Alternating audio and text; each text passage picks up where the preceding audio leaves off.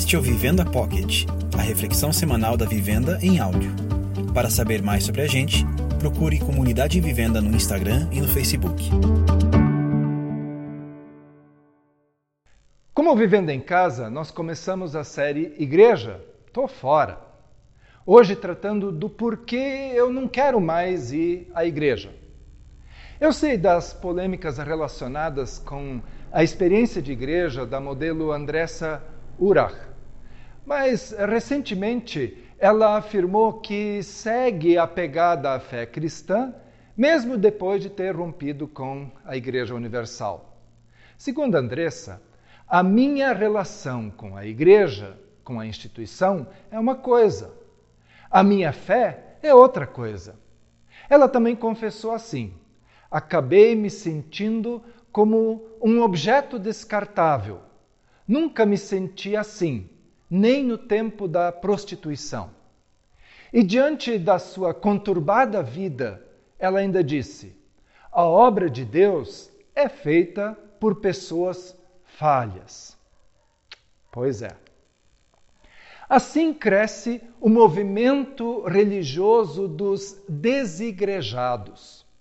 No último censo do IBGE, em 2010, os resultados foram alarmantes, pois o número de cristãos que se declarou sem vínculo denominacional saltou de menos de um milhão em 2000 para quase 10 milhões em 2010.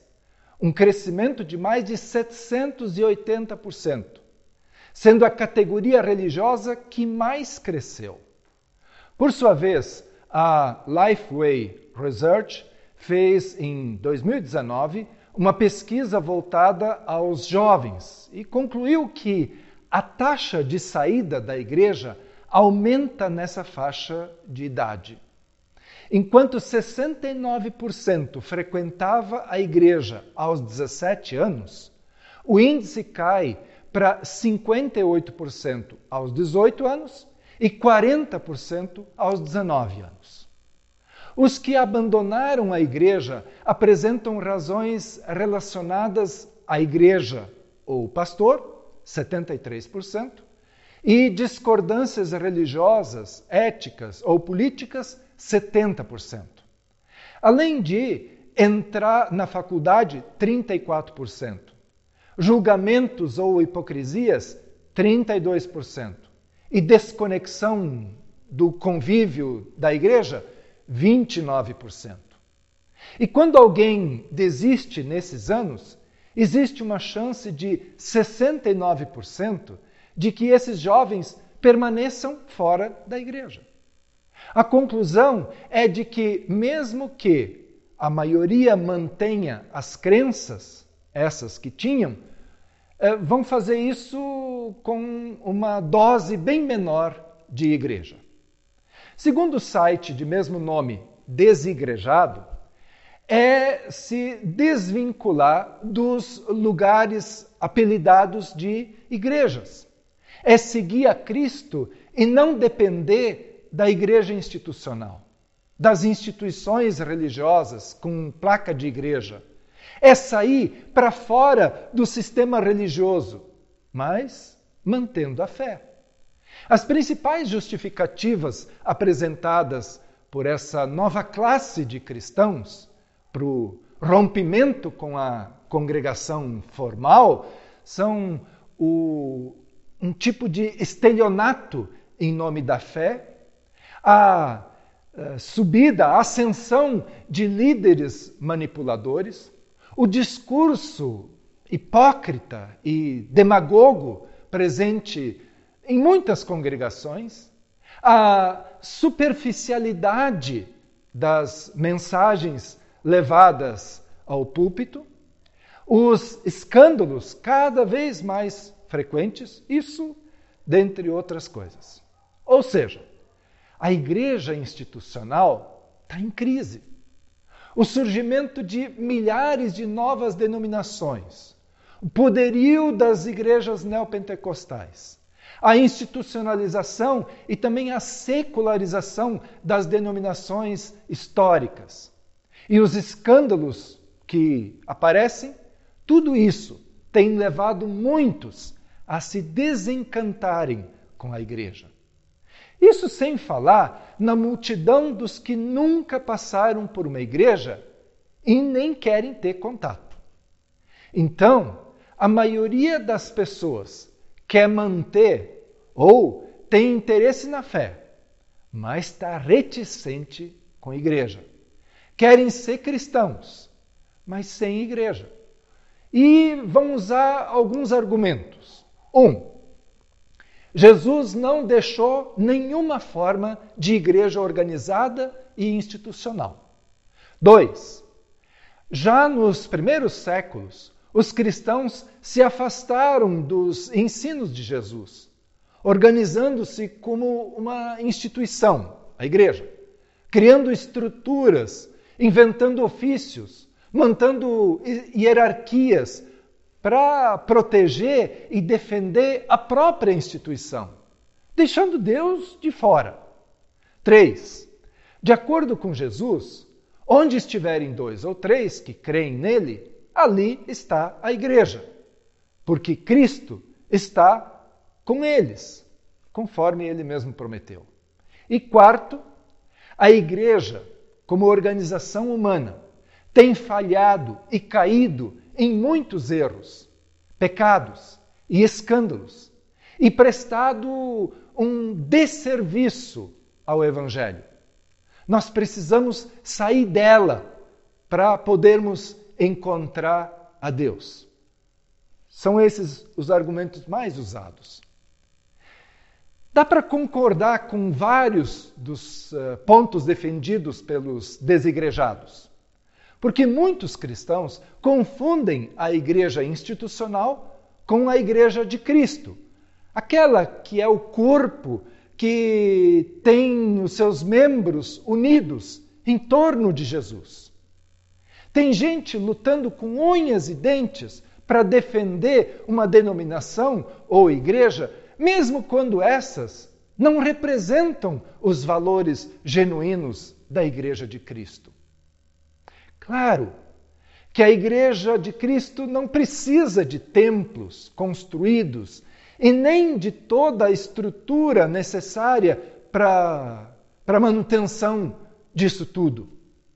A Igreja, como povo de Deus, subsistiu com vigor nos primeiros séculos, se reunindo em casas, em cavernas, em vales, em campos e até em cemitérios.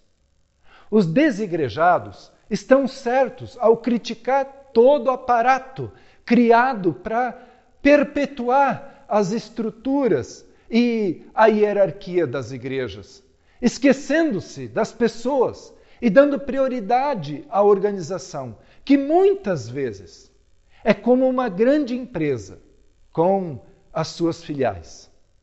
Essa igreja institucional tem cometido muitos erros no decorrer da sua história. E é uma longa história.